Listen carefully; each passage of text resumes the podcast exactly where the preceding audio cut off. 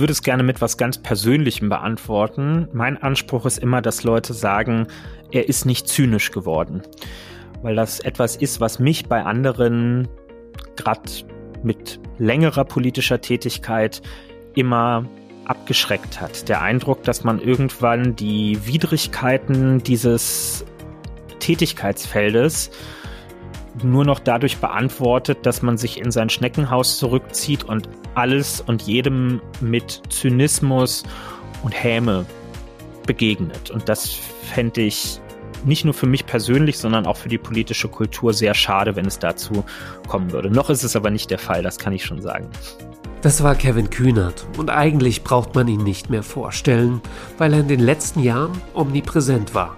Als ehemaliger Juso-Bundesvorsitzender hat er die No-GroKo-Kampagne geleitet. Kurzum, ihm ging es darum, dass die SPD nicht nochmal in eine große Koalition eintritt. Naja, gelungen ist das nicht, aber dadurch wurde er über die Grenzen seiner Partei bekannt. Also, worum geht's hier eigentlich? Der Podcast heißt Wahlheimat und hier möchte ich mit Politikerinnen und Politikern über ihre Heimat sprechen. Bei Kevin Kühnert ist das Berlin. Also, wie hat ihn die Stadt geprägt und warum macht er das, was er macht? Sein Ziel? In diesem Jahr will er für die SPD in den Bundestag. Angefangen haben wir aber mit einem anderen Thema, das gerade alle umtreibt. Corona. Ich bin Gösta Neumann. Herzlich willkommen bei Wahlheimat. Wir haben ja jetzt ungefähr ein Jahr Corona hinter uns. Wie gehen Sie persönlich damit um? Ich habe bei mir gemerkt, anfangs war ich noch total dahinter und habe alles verfolgt, war euphorisch und dachte, wir überstehen das jetzt. Nach einem Jahr fehlt mir so ein bisschen die Geduld, die Lust. Ja, es geht mir tatsächlich ähm, ganz ähnlich. Also klar, ich muss mich zwangsweise jeden Tag damit beschäftigen und merke natürlich in meinem Alltag wie in unser aller Alltag, wie viel sich einfach auch geändert hat. Da kommt man ja nicht dran vorbei. Aber ich merke auch einen Ermüdungseffekt, der einsetzt. Gar nicht unbedingt, was das Einhalten der Maßnahmen angeht. Das kriege ich soweit schon, schon gut hin. Ähm, aber es, es ist halt, also man will halt, dass es vorbei ist. Ne? Und äh, gleichzeitig geht's halt leider nicht nur ums Wollen in der Politik, sondern auch um die faktischen Umstände, mit denen wir zu tun haben. Und die sind noch weit von, wir sind durch damit entfernt. Und insofern äh, erfordert es viel Selbstmotivation eigentlich, sich, sich immer wieder aufzuraffen. Auch Diskussionen zum hundertsten Mal von vorne zu führen. Man hat ja bei manchen Dingen das Gefühl, dass die kehren einfach alle paar Wochen wieder. Dann kommt wieder jemand und sagt, die Inzidenz ist doch gar nicht so entscheidend. Wir müssen auf andere Faktoren gucken. Und dann verdreht man die Augen und denkt sich, ja, fangen wir jetzt wieder an, irgendwie darüber zu diskutieren, dass es nicht erstrebenswert ist, dass möglichst viele Leute auf der Intensivstation landen und so. Also es ist, ähm, ich, ich merke eine, eine Grundgereiztheit bei mir, die ich so von mir eigentlich nicht kenne in der Form. Und das ist schon erheblich, ja. Ich glaube, das geht vielen so. Haben Sie einen Trick, wie man damit besser umgehen kann? Ja, mein, mein Ausgleich ist tatsächlich äh, seit diesem einen Jahr, was wir jetzt äh, so richtig in Corona drinstecken, ist wirklich spazieren gehen, ja, wie bei so vielen, so als einer der wenigen Freizeitausgleiche, die noch geblieben sind, ähm, habe ich das am Anfang notgedrungen gemacht und mittlerweile echt einen großen Spaß dran gefunden. Versuche mir manchmal Telefonate, die wir ja in der Politik ganz viel führen müssen, so im Kalender hintereinander zu legen, dass man das auch schön in einem zweistündigen Spaziergang abarbeiten kann. Dann hat man was zum seelischen Ausgleich getan und kann trotzdem weiterarbeiten in der Zwischenzeit. Ähm, also das zumindest äh, funktioniert ja tatsächlich ganz gut und äh, zwangsweise musste ich mich jetzt auch ein bisschen mit Kochen mal beschäftigen, was echt nicht zu meinen größten Hobbys gehört, aber Gastronomie hat jetzt seit fünf Monaten am Stück zu und äh, irgendwann muss man ja dann doch mal gucken, dass eine Ausgewogenheit in die Ernährung reinkommt. Ich bin da ehrlich gesagt noch nicht über eine gute Bolognese hinausgekommen. Haben Sie einen Tipp? Also viel weiter bin ich tatsächlich auch nicht. Irgendwann kam halt die Erkenntnis, immer nur Pizza bei der Pizzeria um die Ecke holen ist ziemlich desaströs in jeglicher Hinsicht äh, auf Dauer. Ähm, ja, weiß nicht, ich bin zu sehr einfachen Sachen übergegangen. Ich kann, kann mich mit, mit einem guten Grießbrei oder so zum Beispiel, kann, das, das triggert bei mir so Kindheitserinnerungen tatsächlich und damit kann ich mich aus dem Stimmungstief ganz ordentlich rausholen zwischendurch. Lassen Sie uns über Politik und über Sie sprechen. Sie sind jetzt 31 Jahre, Ihr halbes Leben davon in der SPD. Was war damals Ihre Motivation, sich politisch zu engagieren? Ach, das war jetzt gar keine große spektakuläre Sache. Ich bin 2005 in die SPD eingetreten. Historisch betrachtet könnte man sagen, ganz aufregende Zeiten. Es war ähm, kurz bevor Gerhard Schröder Neuwahlen ausgerufen hatte für den Herbst 2005. Dann endete die rot-grüne Regierungszeit. Die SPD hatte gerade Nordrhein-Westfalen verloren, was eine, ein Erdbeben damals gewesen ist. Das hat mich aber ehrlicherweise alles als 15-Jährigen nicht so wahnsinnig umgetrieben, auch nicht die Hartz-IV-Reform davor. Ich bin weder wegen denen noch gegen diese Reformen eingetreten in die SPD, sondern es sind sehr lokale Anlässe gewesen. Ich war Schülervertreter in meiner Schule, ähm, war politisiert über Fragen von Kinder- und Jugendbeteiligung, hatte mich da auch in meinem Berliner Bezirk organisiert mit anderen zusammen. Wir haben so ein Kinder- und Jugendbüro auf den Weg gebracht und ich habe in der SPD einfach Leute gefunden, die uns ernst genommen und auch unterstützt haben in unseren Anliegen. Also wo man echt das Gefühl hatte, wow, wir dürfen zwar nicht wählen, aber hier interessiert sich echt jemand dafür, was wir eigentlich wollen und meint das ernst mit Beteiligung. Und dann habe ich so ein, so ein Betriebspraktikum, das mussten wir im, im Winter 2005 machen, äh, drei Wochen mal ins Berufsleben reinschnuppern, habe ich in so einem SPD-Büro bei mir um die Ecke gemacht und habe da einfach den Eindruck gewonnen, das passt auch zwischenmenschlich, ich fühle mich da gut aufgehoben und habe dann gesagt, okay, hier wirst du Mitglied, hier kannst du dir vorstellen, dich ein bisschen ähm, zu engagieren. Und ähm, alles weitere war absolut nicht geplant, sondern eine Verkettung von glücklichen oder unglücklichen Zufällen, je nach Betrachtungsweise. Wann wussten Sie dann, dass das mehr ist als nur ein Hobby oder ein bisschen sich zu engagieren? Sozusagen, ab wann wussten Sie, daraus kann ich einen Beruf machen? Sehr spät erst. Also ich würde auch behaupten, die aller, allermeisten treten nicht in Parteien ein, egal über welche Partei wir reden, mit dem Ziel, dass das jetzt irgendwie ihr Beruf werden soll. Das ist so ein bisschen wie mit dem Profifußball. Ja, niemand fängt an, in der F-Jugend Fußball zu spielen mit der Maßgabe, ich muss jetzt der nächste Lionel Messi werden, sondern in der ersten Linie will man ein bisschen bolzen mit anderen zusammen und so war das bei mir auch. Für mich war klar, wenn ich irgendwo eintrete, dann gilt ganz oder gar nicht. Also ich werde nicht irgendwo Mitglied, um dann zahlendes Mitglied zu sein und das nur ideell zu unterstützen, sondern dann beteilige ich mich auch. Ich bin also von Anfang an sofort zu so ziemlich allen Treffen hingegangen, die sich mir geboten haben und dann eben auch zu den Jusos. Bin relativ schnell im Landesvorstand der Berliner Jusos gewesen, aber auch da, das ist also das ist wirklich Ehrenamt im besten Sinne. Zwar ein zeitaufwendiges Ehrenamt schon, aber ähm, eines, wo man jetzt sich nicht die Frage stellt, oh weh, wenn ich jetzt noch, noch zwei weitere Ämter bekomme, dann bin ich ja quasi schon Berufspolitiker. Das ist alles Lichtjahre entfernt gewesen. Und ich glaube, erst mit dem Juso-Bundesvorsitz, den ich Ende 2017 übernommen habe, ähm, ist so dieses Gefühl aufgekommen, dass es ab jetzt langsam ein Selbstbetrug werden könnte, wenn man nicht mehr behauptet, dass das irgendwie ein ein Beruf eigentlich ist, der da gerade passiert, ja, weil das ist nicht mehr Feierabend gewesen, sondern das war sieben Tage die Woche. Es hatte auch mit den Umständen zu tun, mit der No-GroKo-Tour, die dann aufkam. Also da war der Kipppunkt, wo ich sagen würde, da musste der Selbstbetrug quasi enden, dass das noch was mit klassischem Ehrenamt zu tun hat. Sie haben es gerade schon ein bisschen angesprochen, dass äh, Politik bedeutet ja auch immer viel Ausdauer, viel Sitzfleisch. Was war da in jungen Jahren bei Ihnen die Motivation, da dran zu bleiben? Also ich kann mir sicherlich äh, bei vielen vorstellen, dass wenn Sie 15, 16, 19 sind, dass Sie Besseres vorhaben, als an einem Freitagabend vier Stunden in einem Ausschuss zu sitzen. Ja, ähm, ich mag Menschen. Ähm, das mag banal klingen, aber das ist äh, nicht ganz unwichtig, wenn man Politik machen will. Man ist andauernd mit neuen Menschen, auch ganz unterschiedlichen Menschen konfrontiert. Ähm, zur Wahrheit gehört auch, in der Politik, in einer Partei wie der SPD ist man vor allem als junger Mensch mit vielen älteren Menschen konfrontiert. Also nicht nur, weil das Durchschnittsalter hoch ist, sondern ich war halt damals 15 und man kann mit 14 Mitglied werden. Also es war zwangsläufig so, dass eigentlich alle äh, in unterschiedlichem Ausmaß älter waren als ich und aus ganz anderen Lebensphasen heraus Politik betrachtet und gemacht haben.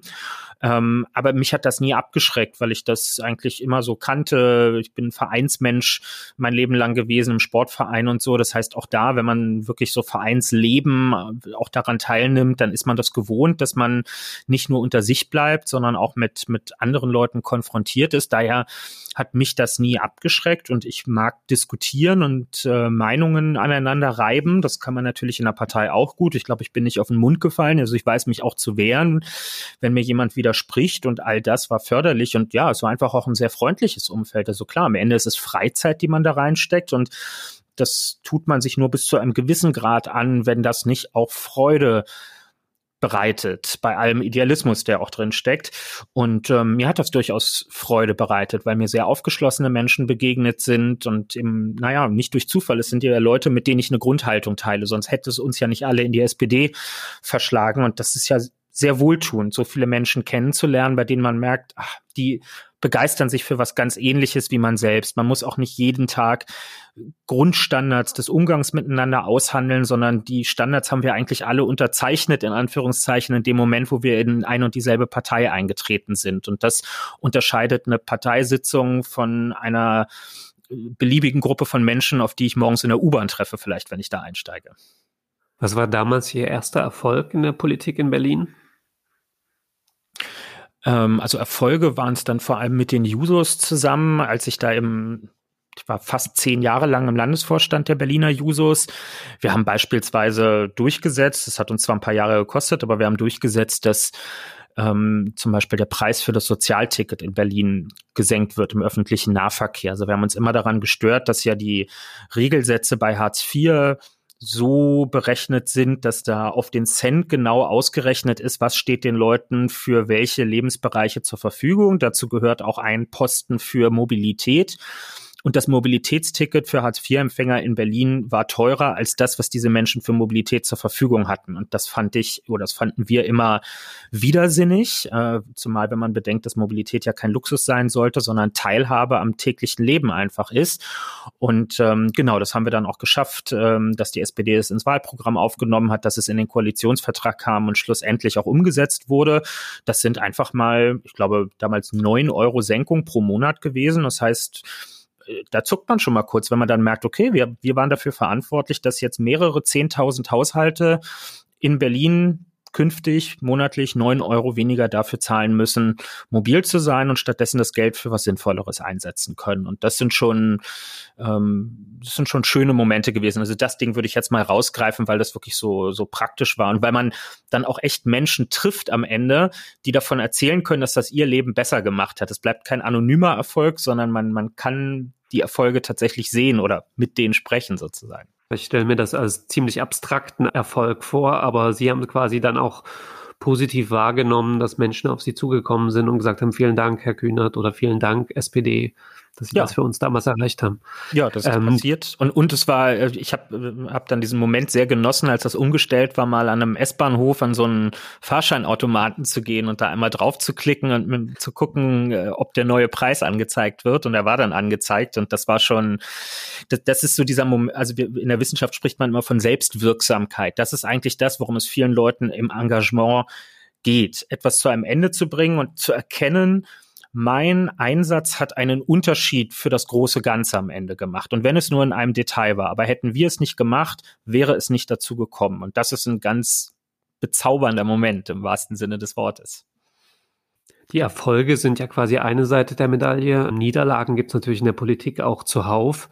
Wie gehen Sie damit um oder was war für Sie Ihr persönlich größter Rückschlag? Also es gibt andauernd Niederlagen. Ähm, weil man sich permanent auch für Dinge einsetzt, die nicht so kommen oder gar nicht kommen, wie man sich das gewünscht hat.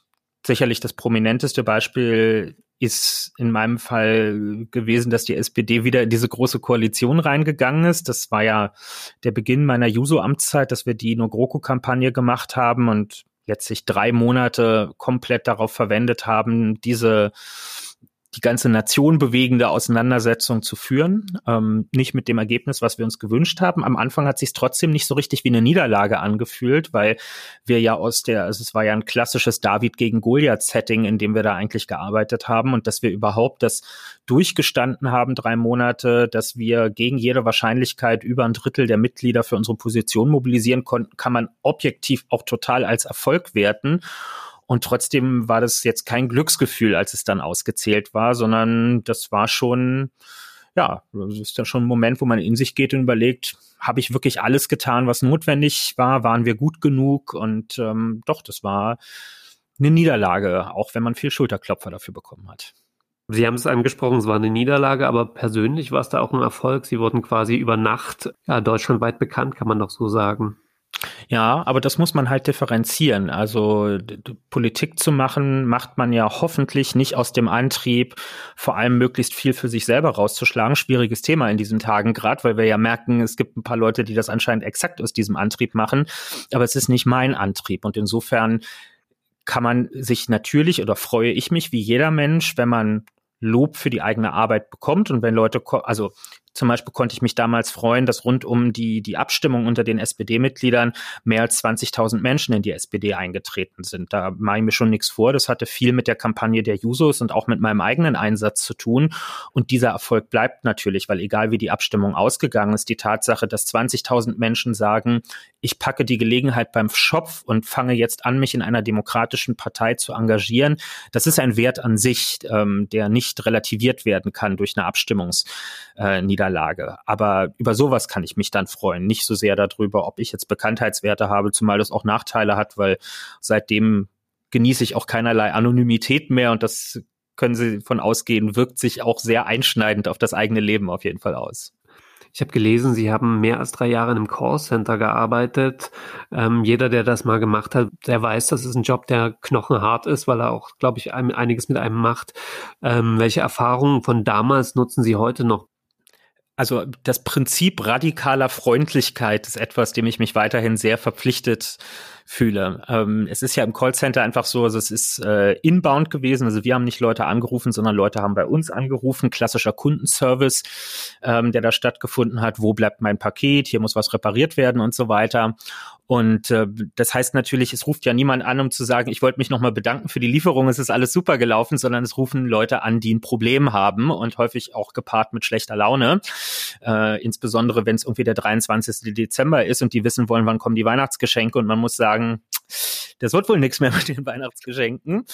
Ähm, da, da muss man sehr dickes Fell haben und mit sehr viel Verständnis und Freundlichkeit reagieren. Und das ist tatsächlich eine Tugend, die in der Politik auch sehr hilft. Einerseits natürlich gegenüber Leuten, die an uns als Politik herantreten und ein, letztlich auch ja ein, ein Problem artikulieren. Halt nicht, dass das Paket nicht ankommt, sondern dass, weiß ich nicht, nicht genügend Jobs und Ausbildungsplätze da sind und dass der Klimaschutz nicht schnell genug stattfindet. Und die dabei natürlich auch manchmal sehr robust auftreten in ihrer Argumentation und jetzt auch nicht immer übermäßig freundlich äh, gesinnt sind. Und da nicht zurückzubuffern, sondern sich das freundlich anzuhören, zu lächeln, Verständnis zu haben und auf einer sachlichen, verbindlichen Ebene zu bleiben. Das habe ich damals gelernt und das auch über mehrere Stunden am Stück tun zu können, hilft mir heute sicherlich, ja. Wollten Sie in der Zeit da auch mal raus? Also weil drei Jahre, ich habe das mehrere Monate gemacht und hatte jeden Tag den Wunsch, das nicht mehr machen zu müssen. Was war Ihre Motivation, da rauszukommen? Ja, ich habe ähm, ich habe das ja am Anfang so als Nebenjob neben dem Studium gemacht und habe dann das Studium irgendwann geschmissen und dann ist es quasi so, ein, so eine Art Hauptjob geworden. Und dann habe ich ähm, 2000, ich weiß gar nicht mehr, 14, glaube ich, das Angebot gekriegt, in einem äh, in dem Büro einer Abgeordneten im Berliner Abgeordnetenhaus zu arbeiten und habe die Gelegenheit sofort beim Schopfe gepackt, weil ich natürlich auch in, also in der Zwischenzeit war ich Landesvorsitzender der Berliner Jusos und habe einfach gemerkt, so ein Job im Callcenter, der ja auch nicht unbedingt durch freie Zeiteinteilung bestimmt ist, sondern acht Stunden Schicht heißt halt wirklich acht Stunden Schicht. Da kann man nicht zwischendurch aufstehen und sagen, Leute, ich muss jetzt eine halbe Stunde was Politisches klären oder ein Radiointerview geben. Ich hänge heute Abend noch mal eine halbe Stunde dran, so wie man das in einem Bürojob machen kann. Das geht halt nicht, sondern man ist eingeteilt und dann muss man auch arbeiten. Ähm, und diese fehlende Flexibilität, die hat mir gerade das politische Ehrenamt sehr verstellt in dieser Phase. Und daher war das eine, eine Top-Gelegenheit, äh, in, in so ein Abgeordnetenbüro zu wechseln, die ich sofort genutzt habe und auch nicht bereut habe dann. Aber ich hätte es auch noch eine Weile machen können, das wäre schon noch gegangen. Sie sind ja gebürtiger Berliner, also auch da aufgewachsen, haben in Berlin studiert, engagieren sich politisch in Berlin. Was hält Sie so lange in dieser Stadt? Ich habe darüber nie so richtig viel nachgedacht. Für mich ist das ähm, das ist für mich einfach eine, eine feststehende Tatsache, dass ich in dieser Stadt lebe. Ich bin hier geboren, ganz knapp noch in Westberlin, also wenige Monate vor Mauerfall. Meine Familie ist über Generationen hier verwurzelt vor Ort. Ähm, alles, was mein Leben maßgeblich bestimmt hat, hat mit dieser Stadt zu tun. Also hier sind enge familiäre, aber auch freundschaftliche Kontaktpersonen versammelt. Hier sind die Stellen, in denen ich gearbeitet habe, wo ich zur Schule gegangen bin. Hier ist der Sportverein, in dem ich äh, ewig äh, selbst Sport getrieben habe. Hier sind die Orte, wo ich meine Freizeit verbringe, die Clubs, in denen ich ähm, irgendwie erwachsen geworden bin, sozusagen das alles findet hier statt und die Stadt ist groß genug und vielfältig genug, um um sie sich auch in wechselnden Lebensphasen immer wieder neu erschließen zu können. Ja, also wenn man mit einem bestimmten Kapitel abschließt und neue Hobbys oder Leidenschaften für sich entwickelt, dann kann man die fast alle innerhalb von Berlin finden und fährt dann halt zwei U-Bahn-Stationen weiter und hat einen neuen Spot entdeckt. Und insofern, ich bin ein reisewütiger und freudiger Mensch. Ich, ich muss raus, ich muss die Welt sehen, ich will ganz vieles erleben, aber ich brauche einen Ort, an den ich zurückkommen kann. Also das, das Wegfahren bedingt, dass es einen Punkt gibt, von dem man wegfahren kann. Und das ist für mich Berlin und ich bin mir auch sehr sicher, dass sich das nicht ändern wird. Wo fühlen Sie sich am wohlsten in Berlin? Also in welche Region? Weil Berlin ist ja so unterschiedlich. Marzahn-Hellersdorf ist anders als Charlottenburg. Tempelhof, Schöneberg, wo Sie sind, ist auch nochmal vollkommen anders. Welche Ecke von Berlin schätzen Sie besonders und warum? Ich bin ein Kind des Berliner Südwestens ähm, und merke auch, wie sehr mich speziell diese Ecke der Stadt prägt. Also alles, was ich gerade gesagt habe, lässt sich nochmal verdichten, so auf auf meinen Bezirk, auf Tempelhof Schöneberg, vielleicht noch auf Steglitz-Zehlendorf und auf Wilmersdorf. Ja, also wirklich so die, wenn man so ein Quadrat über Berlin drüber legt, dann ist das halt der Bereich unten links sozusagen. Und ähm, da bin ich halt groß geworden. Ich lebe heute in Schöneberg, einen Kilometer von meinem Geburtskrankenhaus in Nordtempelhof weg, habe später in Lichtenrade unten am Stadtrand gelebt, bin in Steglitz zur Schule gegangen.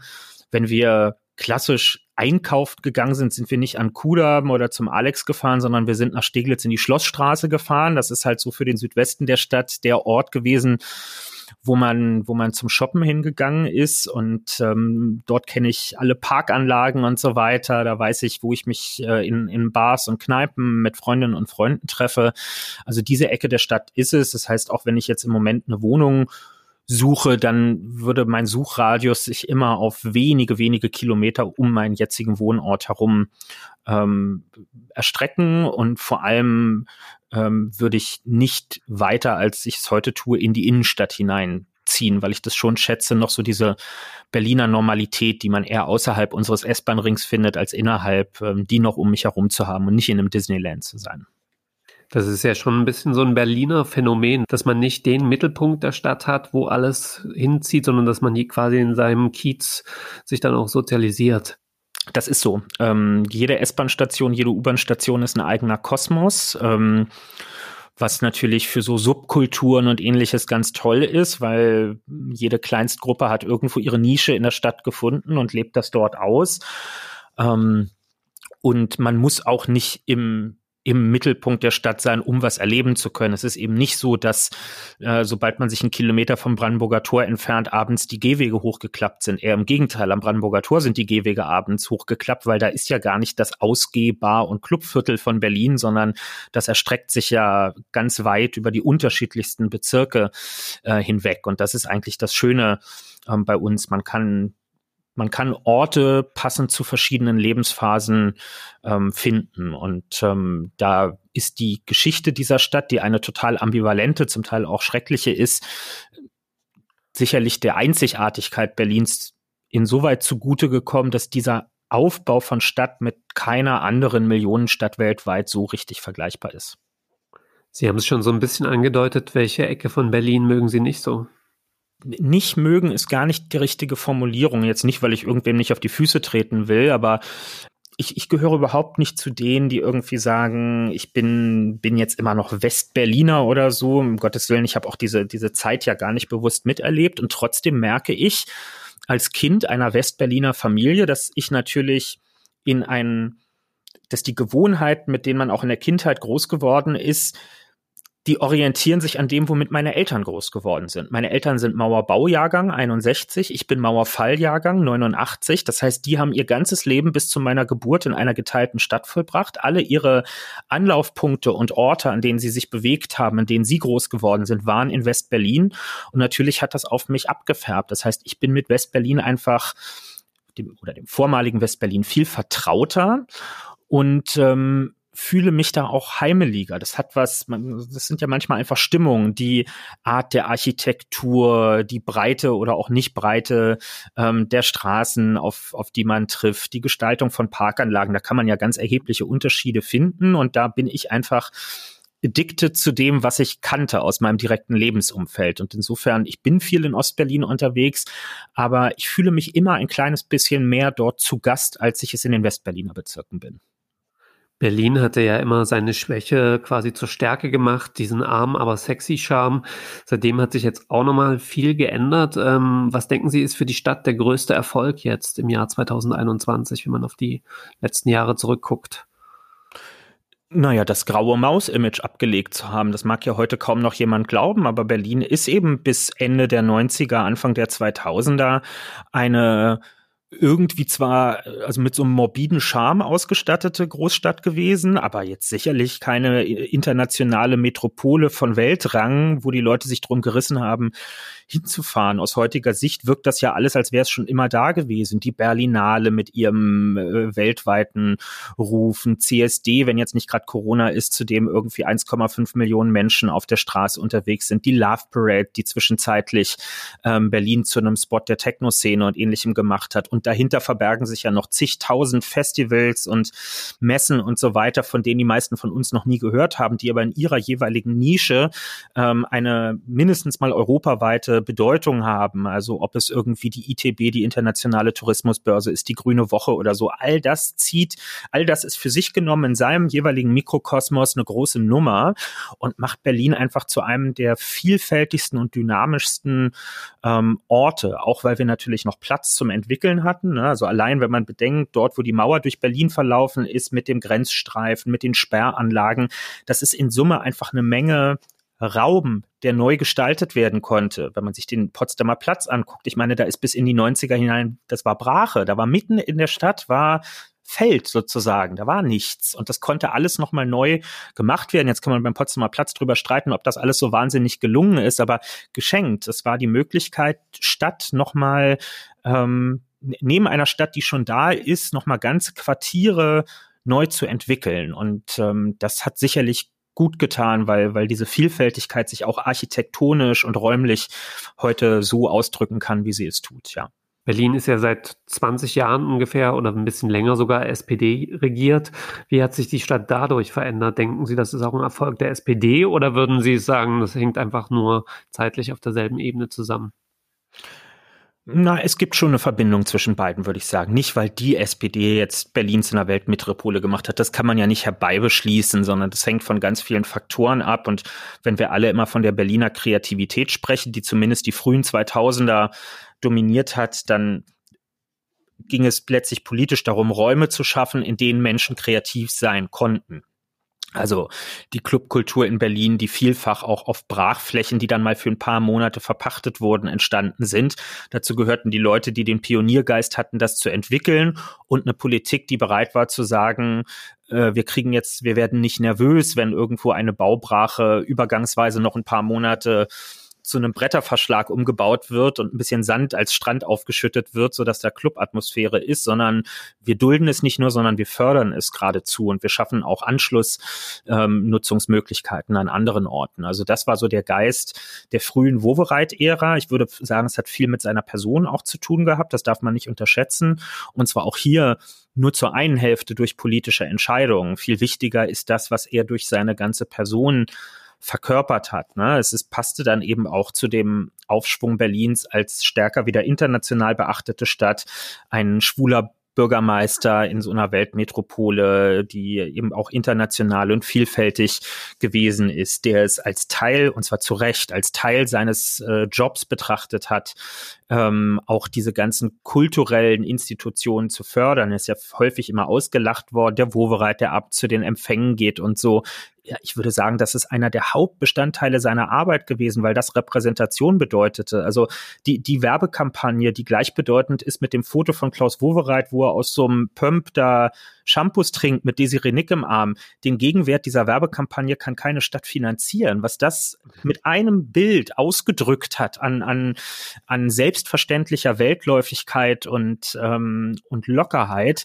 das kann man gar nicht hoch genug einschätzen. Also ich, ich würde es viel mit, mit ihm in Zusammenhang bringen mit dem Erfolg sind quasi aber auch die Schattenseiten ein bisschen gewachsen. Also ich sage jetzt mal nur steigende Mietpreise. Ich glaube, wenn man da auf die letzten 20 Jahre guckt, dass es für normale Menschen eine Wohnung in der Berliner Innenstadt, sagen wir es, wir haben drei Kinder, fast gar nicht bezahlbar.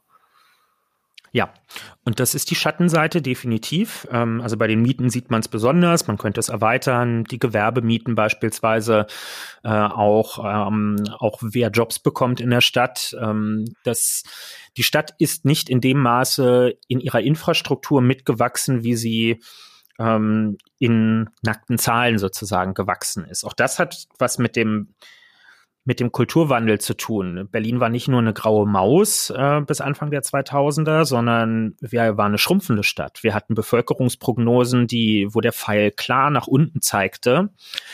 Ähm, es wurden Diskussionen geführt und auch Entscheidungen getroffen, dass Schulen geschlossen wurden und ähnliches, weil man davon ausging, man brauche das nicht mehr. Und dann wurde Berlin attraktiver und attraktiver. Und jetzt sind wir in den letzten Jahren netto um zum Teil 30, zum Teil 40.000 Menschen im Jahr gewachsen. Im Jahr. Ähm, das heißt, ähm, da kommt jedes Jahr eine, eine Kleinstadt hinzu. Und damit entsteht ja nicht nur Wohnungsraumbedarf, sondern Sportplätze, Spielplätze, Kitas, Schulen, Schwimmbäder, Bibliotheken. Das alles muss dann neu geschaffen werden, wenn so viele Leute dazukommen. Und das in einer Stadt, die ja per Definition ein verdichteter Raum ist. Wir können ja nicht einfach irgendwelche Felder in Brandenburg dazu kaufen, sondern wir müssen ja mit dem Platz arbeiten, ähm, der da ist. Das heißt, es, stehen, es entstehen Nutzungskonflikte. Die liebgewonnene Brache um die Ecke ähm, die einige mit Händen und Füßen verteidigen und wo andere sagen, Mensch, da muss bezahlbares Wohnen äh, entstehen. Wie löst man solche Konflikte auf? Oder äh, die Flughäfen, die wir mittlerweile ja zwei an der Zahl geschlossen haben und wo die einen sagen, lasst uns doch die Gelegenheit beim Schopfe packen, ein weiteres Alleinstellungsmerkmal zu haben, nämlich mitten in der Stadt eine 250 Hektar große Freifläche und andere, die sagen, Freifläche schön und gut, aber ein Teil davon brauchen wir doch bitte schön auch, um ein neues Stadtquartier entwickeln zu können. Ja, weil die Leute, die auf dem Feld tagsüber unterwegs sind, wollen abends auch noch eine Wohnungstür hinter sich zuziehen können. Ansonsten ergibt das Modell Wohnen in der Stadt relativ wenig Sinn. Und ähm, woran wir hier stoßen, ähm, ist letztlich etwas, worüber man sich nicht nur in einer Großstadt Gedanken machen darf. Es geht nämlich um die Frage, was regelt in unserem Zusammenleben eigentlich der Markt und wo sind Fragen von Daseinsvorsorge und Gemeinwohl berührt die man nicht dem Markt äh, überlassen darf. Und ich finde, wo es um Grundrechte geht, um Mobilität, aber auch um Wohnen, ja, das ist ja kein nice to have, sondern jeder braucht das, um in unserer Gesellschaft gut existieren zu können. Da müssen Marktlogiken zurückgedrängt werden. Und das sehen wir einfach. Ich, man muss nicht alle Vermieter, alle Privaten als üble Miethaie beschimpfen. Das, darum geht's überhaupt gar nicht. Aber wer heute wirtschaftlich ein Neubau, ein Mietneubau auf den Weg bringen will, nach heutigen Energiestandards und so weiter, der kommt im Durchschnitt seines Gebäudes auf eine Quadratmeter Miete von 13, 14 Euro. Und Berlin ist keine ähm, reiche Stadt. Wir sind kein, wir haben nicht viele Industriearbeitsplätze. Die meisten arbeiten im eher dürftig bezahlten Dienstleistungssektor. 13, 14 Euro den Quadratmeter ist für die meisten Menschen in dieser Stadt keine bezahlbare Miete. Und dieses Dilemma kann man nur auflösen, wenn der Staat und damit die Gemeinschaft stärker eine Verantwortung in diesem Segment der Daseinsvorsorge übernimmt. Anders wird es nicht funktionieren. Das heißt, was müsste der Staat Ihrer Meinung nach mehr machen? Mehr aktiv selbst bauen oder mehr ja. fördern? Selbst bauen. Genau, es geht nicht nur darum, wie viel gebaut wird, sondern es geht darum, wer baut und zu welchem Preis tatsächlich ähm, gebaut wird. Ähm, das gilt in Berlin wie insgesamt. Die Bundesregierung hat jetzt ihre Wohnungsbaubilanz der aktuellen Wahlperiode jüngst gezogen und dann hat man sich gerühmt und gesagt, na ja, wir haben über eine Million neue Wohnungen und bis zum Ende der Wahlperiode sind es vielleicht sogar 1,3, 1,4.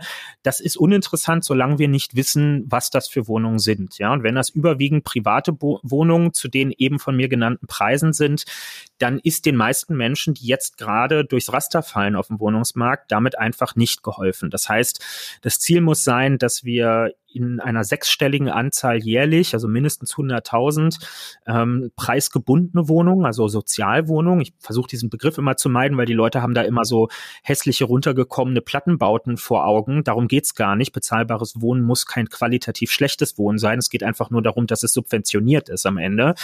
Wir brauchen mindestens 100.000 von diesen Wohnungen im Jahr. Wir haben noch 1,1 Millionen Sozialwohnungen in ganz Deutschland und demgegenüber stehen sechs Millionen Haushalte, die Anspruch auf geförderten Wohnraum haben. Die Diskrepanz zwischen den beiden zeigt nachdrücklich, was unsere Aufgabe ist. Und in Städten wie Berlin, wo eine immer größer werdende Nachfrage einem sehr knappen Angebot gegenüberstehen, sehen wir das in besonderer Art und Weise. 200 Leute bei einer Wohnungsbesichtigung da ist alles gesagt über das, was im Moment passiert. Es darf nicht zur Lebensaufgabe werden, eine neue Wohnung zu finden, wenn man Kinder erwartet und sich vergrößern muss. Ist das auch eines der Themen, die Sie verstärkt angehen wollen bei Ihrer Kandidatur für den Bundestag? Ja, ähm, ich habe das auch als stellvertretender Parteivorsitzender der SPD nicht durch Zufall mehr als Themenschwerpunkt ähm, gewählt, weil ich schon glaube, als Berliner und jemand, der hier politisch, auch kommunalpolitisch tätig ist, weiß ich sehr genau, mit welchen Auswüchsen von Wohnungsnot und Mieten Irrsinn wir es zu tun haben und ähm, kann daher auch sehr genau darüber berichten, was jetzt eigentlich zu tun wäre. Ähm, und ich finde, ist auch eine ganz zukunftsweisende Frage für unsere Gesellschaft. Es geht ja nicht nur um die Frage, mehr Wohnungen bauen, ja oder nein. Da werden Sie ja kaum jemanden finden, der Nein sagt. Und die meisten hat man auch noch an Bord, wenn man sagt, jawohl, das muss bezahlbarer Neubau sein. Am besten über kommunale Wohnungsbaugesellschaften und Genossenschaften, die dem Gemeinwohl verpflichtet sind sind, alles okay. Aber dann stellen sich halt Folgefragen und da wird's interessant. Wo kommt der Grund und Boden dafür her? Also Neubau, insbesondere in der Stadt, fällt ja nicht vom Himmel. Der Neubau braucht immer ein Grundstück. Wem gehört das Grundstück? Wie teuer ist der Grund und Boden, auf dem das passiert? Das heißt, wir müssen über Bodenpolitik reden. Auf teurem Boden entsteht niemals bezahlbarer Wohnraum. Und zwar völlig egal, ob ein Familienhaus oder Eigentumswohnung oder Mietwohnung. Es wird nicht bezahlbar, wenn der Boden schon überteuert ist. Also sind wir mittendrin im Thema Bodenpolitik. So, dann, wie verändert sich unser Raumbedarf? Seit Jahren wurde uns erklärt, Menschen brauchen weniger Wohnraum. Wir leben in, in Westeuropa, in der westlichen Welt auf zu viel Wohnraum. Und so wurden dann auch äh, Schnitte von Neubauwohnungen verändert. Jetzt erleben wir einen großen Drang ins Homeoffice, getrieben durch die Pandemie. Viele Unternehmen werden die Gelegenheit beim Schopfe packen und stärker auch über Betriebsvereinbarungen, über Homeoffice auch nach Corona äh, arbeiten. Was heißt denn das für unseren Wohnraumbedarf? Wenn ich regelhaft wenigstens mal zwei, drei Tage von zu Hause arbeite, dann brauche ich als Arbeitnehmer, als Arbeitnehmerin auf jeden Fall künftig ein zusätzliches Zimmer, den, das ich als Arbeitsraum einrichten kann. Also ist die Logik immer weniger Wohnraum plötzlich gar nicht mehr das Maß der Dinge, sondern wir müssen überlegen, wie können wir zum Beispiel den Bestand an, an Büroimmobilien langsam vielleicht in den nächsten Jahren runterfahren und gleichzeitig aber wieder Kapazitäten im Wohnungsbau aufbauen. Ich belasse es mal dabei. Ich glaube, diese paar Ansatzpunkte zeigen einfach schon, dass es ähm, der, der Umgang mit Wohnraum und mit, mit unserem Dach über dem Kopf ist ein, ein Stellvertreterkonflikt über die Art, wie wir leben, wie wir arbeiten, wie wir die Grenzbereiche zwischen beiden miteinander verbinden und ähm, ist daher ein, ein hochrelevanter und auch ganz spannender ähm, politischer Raum, in dem es ganz, ganz viel zu klären gibt in den nächsten Jahren. Sie haben das in einem Nebensatz gerade angesprochen. Als Kommunalpolitiker ist das ja auch eines der Themen, mit denen man zu kämpfen hat. Was ist Ihr Ansatz da? Also Kommune ist ja in Berlin immer so ein bisschen relativ. Wir haben zwölf Berliner Bezirke, die haben alle so ein Bezirksparlament, in einem davon sitze ich halt. Und wir sind keine vollwertige Kommune. Also das Land Berlin übernimmt ein paar Aufgaben für uns, die sonst Kommunen erledigen. Wir haben zum Beispiel nichts mit dem Thema Steuern zu tun. Wir erheben keine Grundsteuern oder Gewerbesteuern, das macht alles Berlin zentral und verteilt ähm, das Geld danach an uns. Aber ähm, wir sind zum Beispiel als Bezirk der Träger von Schulgebäuden bei uns. Ähm, ich bin, bin für Schulpolitik in meiner Fraktion zuständig. Das heißt, ich sehe, mein Bezirk Tempelhof Schöneberg wächst wie alle in Berlin. Das heißt auch, es kommen mehr Familien mit kleinen Kindern. Das heißt, wir brauchen Kita-Plätze und Schulen. Und da stehe ich vor dem gleichen Problem wie beim Wohnungsbau auch. Wo nehme ich denn eigentlich noch Flächen her, auf denen Schulen gebaut werden können? Es ist eben nicht so, dass überall noch grüne Wiesen rumstehen, die nur darauf warten, bebaut zu werden, sondern man kommt schnell in die Konflikte. Nehme ich jetzt wirklich eine Kleingartenanlage weg, um dort eine Schule zu entwickeln? Ist es die Art von Stadt, mit der wir arbeiten wollen? Ja, sage ich jetzt tatsächlich, naturnahe Erholung und ähm, die, die Selbstversorgung und ähnliches sind, sind so Dinge zum Spaß an der Freude, die man sich so lange gönnen kann, bis dann es den Bedarf gibt, eine Schule zu bauen. Ganz schwierig zu beantworten. Wie macht man das dann in solchen Fällen? Also wir haben jetzt oder wir, wir bekennen uns jetzt in Berlin klar dazu, dass wir einen, einen grundsätzlichen Schutz von Kleingartenflächen wollen. Kleingarten, Kleingärten gehören zu Berlin dazu. Es hat die Stadt mitgeprägt. Das ist ja auch was, was aus der Arbeiterinnen- und Arbeiterbewegung ganz stark kommt ähm, und damit der SPD auch ein besonderes Anliegen ist, ne? weil im Zeitalter der Industrialisierung die Leute in Mietskasernen eingekerkert wurden, irgendwo im verschatteten fünften Hinterhof in viel zu kleinen Wohnungen gesessen haben und der Anspruch irgendwann war zu sagen, auch für Menschen in diesem Moloch Stadt muss es eine Form von Naherholung geben können. Und dafür sind Kleingartenparzellen ein probates Mittel gewesen, um das zu realisieren. Und deswegen haben die auch, ähm, auch stadthistorisch hier einfach eine besondere Bedeutung. Und man sieht auch gerade bei jüngeren Familien, die sind wahnsinnig nachgefragt. Hier steht kein Kleingarten leer, sondern es gibt Wartelisten, die sind von hier bis zum Mond, ähm, wo Leute gerne rein wollen. Ähm, Berlin wird über seine Grenzen hinaus wachsen müssen. Ja, wir werden viel stärker über eine Entwicklung von Umlandgemeinden zu sprechen haben. Und ja, da reden wir dann über Brandenburg. Insofern können können wir das auch nicht alleine entscheiden. Ähm, das heißt aber, wir müssen jetzt über Infrastruktur sprechen. Man wird Menschen nicht dazu bewegen, in eine Umlandgemeinde oder in einen Vorort zu ziehen, wenn das Versprechen ist, dass zehn Jahre nach ihrem Einzug dann vielleicht auch mal eine U- oder S-Bahn-Linie erschlossen ist, sondern erst muss die Infrastruktur da sein und dann kann man Leuten vermitteln, dass das dort ein lebenswertes Wohnumfeld ist, bei dem sie nämlich auch vielleicht in 30 Minuten in der Innenstadt und damit im schönen Berliner Innenstadtleben angekommen sind, ja.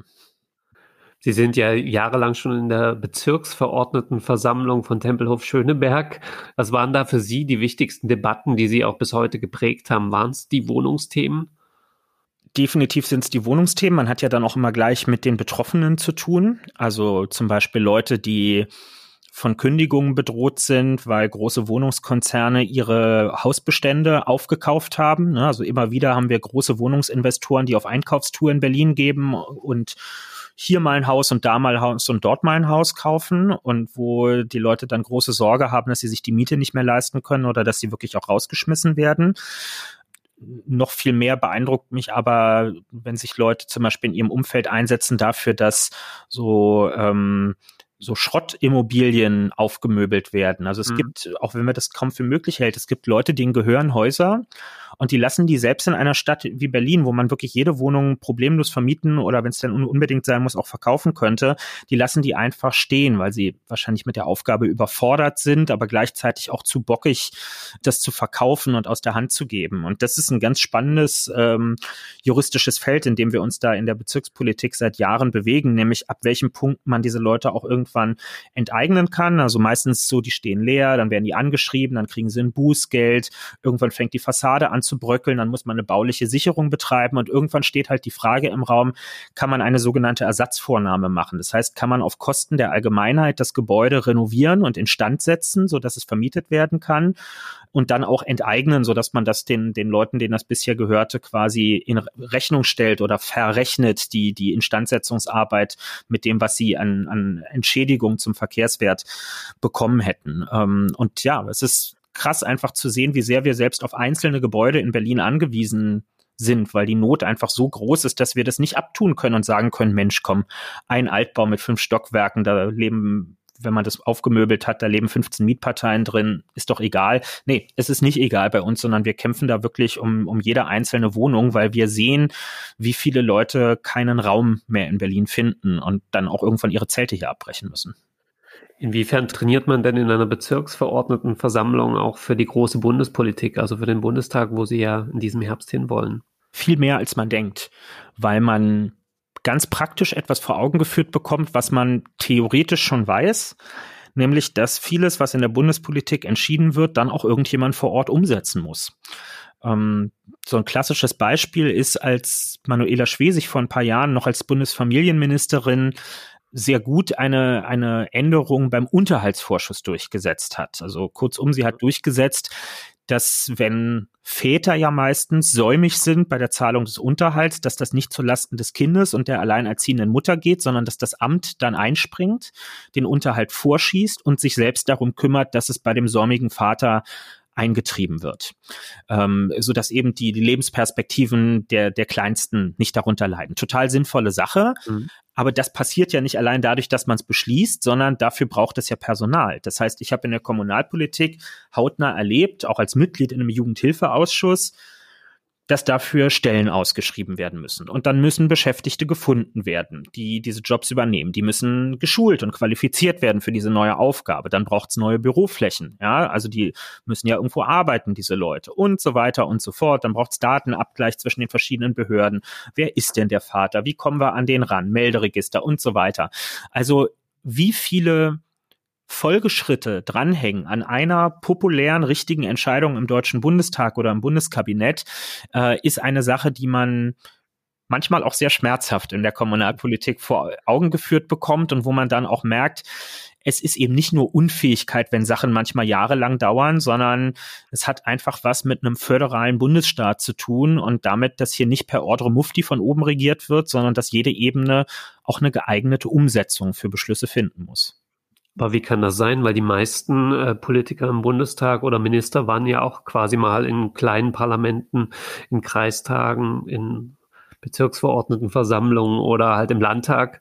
Wie denken Sie, was ist der Grund für dieses Verhalten? Die, manche sind es ja sogar noch neben dem Bundestagsmandat, äh, finde ich auch wirklich gar nicht schlimm. Aber die Situation ist vor Ort einfach sehr, sehr unterschiedlich. Also nicht jede Kommune ist gleich in Deutschland. Und da muss man nicht erst in so einen etwas komisch geratenen Berliner Bezirk gucken, der so eine, so eine Zwischenwelt äh, darstellt, sondern schon eine kreisfreie Stadt und ein Landkreis können unterschiedlich sein. Es gibt Landkreise, die sind räumlich ganz klein und dann gibt's Landkreise wie äh, Ostmecklenburg oder so. Ähm, da fährt man zweieinhalb Stunden mit dem Auto von einem Ende zum anderen durch äh, und hat das Gefühl, man ist irgendwie einmal durch die Subsahara durchgefahren fahren gerade. Das ist, ähm, das macht Verwaltung dann beispielsweise sehr, sehr unterschiedlich. Ne? Also welche, welche Verwaltungseinheiten habe ich überhaupt vor Ort? Mit welcher Personalstärke? Wie viel Steuereinnahmen haben die vor Ort? Habe ich überhaupt noch eine handlungsfähige Kommune oder sind die wie in vielfach in Nordrhein-Westfalen oder in Teilen von Hessen und Rheinland-Pfalz sind die so überschuldet, dass dort eigentlich nur Notstandsverwaltung stattfindet und das Kommunalparlament kann gar keine wirklichen politischen Schwerpunkte fassen, weil naja, der Haushalt stellt sich im Prinzip von alleine zusammen. Also wenn alle Pflichtleistungen finanziert sind, bleibt kein Cent mehr übrig, von dem man irgendeine bewusste, gezielte lokalpolitische Entscheidung noch ähm, treffen kann. Und ähm, ja, und, und dann gibt es so eine Unkultur, dass aus der Bundespolitik heraus häufig Aufgaben an die Kommunen übertragen werden, aber nicht im gleichen Maße die Handlungsfähigkeit der Kommunen erhöht wird. Wir haben das nach 2015 äh, rund um den Zuzug von sehr vielen geflüchteten Menschen nach Deutschland erlebt, ähm,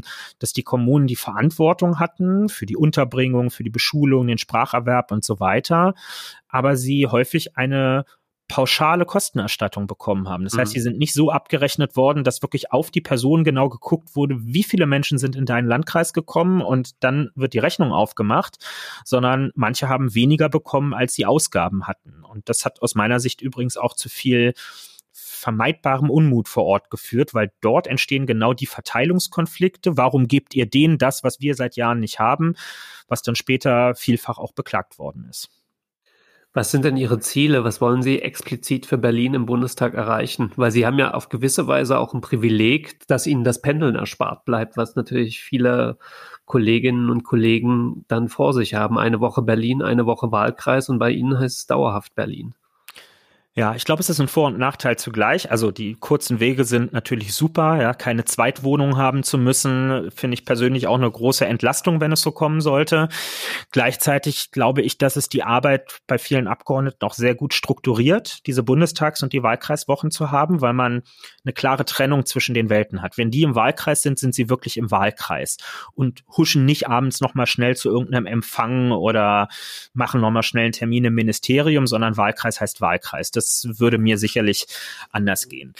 Was sind die Ziele? Ähm, klar, wenn wir beim Wohnungs- und Mietenbereich bleiben, also zum Beispiel ein echtes Umwandlungsverbot von Miet- in Eigentumswohnungen ist für mich hier ein ganz dringliches Problem. Wir haben in Berlin über 50.000 ehemalige Mietwohnungen in den letzten Jahren verloren, nicht weil sie abgerissen wurden, sondern weil sie umdeklariert wurden zu Eigentumswohnungen, häufig mit dem Argument Eigenbedarf. Ja, Eigenbedarf heißt aber in der Praxis häufig nicht, dass wirklich der Eigentümer einzieht, sondern die Schwester des besten Freundes der Schwibschwagerin äh, zieht da ein ähm, und vor allem kaufen die Leute, die bisher zur Miete gewohnt haben, in der Regel nicht ihre bisherigen Mietwohnungen. Das heißt, es ist ein Element der Verdrängung in der Stadt, was da stattfindet. Und das geht mir auf den Keks und muss geändert werden.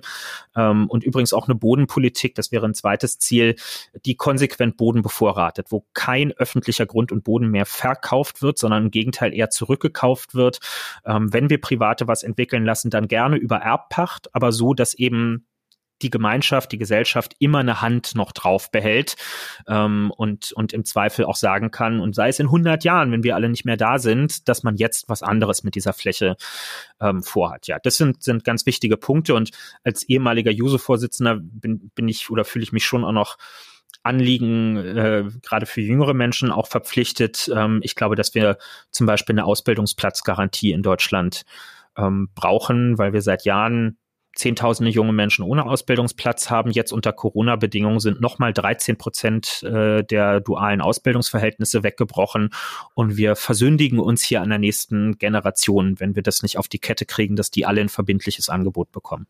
Sie sind ja trotzdem mit 31 Jahren dann immer noch einer der jüngeren äh, Politiker im Bundestag, wenn nicht noch sogar sehr, sehr jung im Vergleich zu vielen Kolleginnen und Kollegen dann von Ihnen dort. Wie denken Sie, werden die auf Sie schauen und wie wollen Sie sich so ein bisschen da einen Status oder einen Namen machen? Also den Namen haben Sie schon, aber Sie wissen, was ich meine. Ja, also erstmal trifft es total zu. Ne? Wer, wer unter 45 ist und sich nochmal richtig jung fühlen will, sollte in die Politik gehen. Da ist man bis Anfang 40 auf jeden Fall noch junges Gemüse, definitiv. Und senkt auch den Altersschnitt in quasi allen Runden, wo man sitzt. Ähm, ich denke, ich habe tatsächlich gegenüber manch anderen Jüngeren jetzt den Vorteil, dass ich einfach schon seit über drei Jahren in der breiten Öffentlichkeit stehe und damit ist bei mir jetzt langsam so ein bisschen dieser Überraschungseffekt weg. Ja, also ähm, gibt jetzt wenige Leute, die irgendwie das allererste Mal auf mich treffen, sondern die haben sich dann irgendwie auch schon dran gewöhnt, dass der Kühnert da äh, mit rumspringt. Ähm, insofern ist meine Aufgabe, glaube ich, vor allem auch andere, vor allem noch jüngere, ähm, solidarisch zu begleiten und sie auch gegen Angriffe und unsachliche Angriffe zu verteidigen, die ich zur Genüge in den letzten Jahren erlebt habe, wo wie in so einer Art Assessment Center erwartet wird, dass irgendwie nur Leute Politik machen dürfen, die besonders ausgiebige Biografien ähm, schon mitbringen. Und das führt uns einfach demokratisch in die Irre. So ist Demokratie nicht gedacht, sondern Demokratie verfolgt den Anspruch, dass die Breite der Bevölkerung abgebildet ist, ähm, repräsentiert ist, deswegen auch repräsentative Demokratie. Und da gehören alle mit dazu, alle Altersgruppen, alle Geschlechter, alle Migrationshintergründe und so weiter. Ähm, und äh, ob jemand persönlich geeignet ist, das entscheiden Wählerinnen und Wähler mit ihrem Kreuzchen auf dem Stimmzettel und niemand anderes ähm, entscheidet tatsächlich darüber. Und deswegen muss sich auch niemand rechtfertigen, der ins Parlament gewählt wurde und Anfang Mitte 20 ist oder so, sondern er hat alles Recht dazu, dort zu sitzen und ist nicht weniger und aber auch nicht mehr wert als alle anderen, die da vor ihm saßen oder daneben sitzen.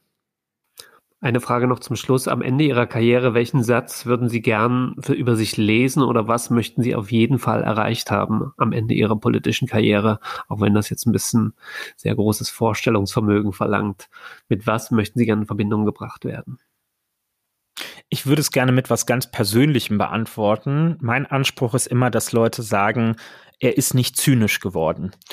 Weil das etwas ist, was mich bei anderen gerade mit längerer politischer Tätigkeit immer abgeschreckt hat. Der Eindruck, dass man irgendwann die Widrigkeiten dieses Tätigkeitsfeldes nur noch dadurch beantwortet, dass man sich in sein Schneckenhaus zurückzieht und alles und jedem mit Zynismus und, ähm, und Häme begegnet. Und das fände ich nicht nur für mich persönlich, sondern auch für die politische Kultur sehr schade, wenn es dazu kommen würde. Noch ist es aber nicht der Fall, das kann ich schon sagen. Herr Kühnert, ich wünsche Ihnen viel Erfolg bei Ihrer Kandidatur und vielen Dank, dass Sie sich die Zeit genommen haben. Danke für die Einladung.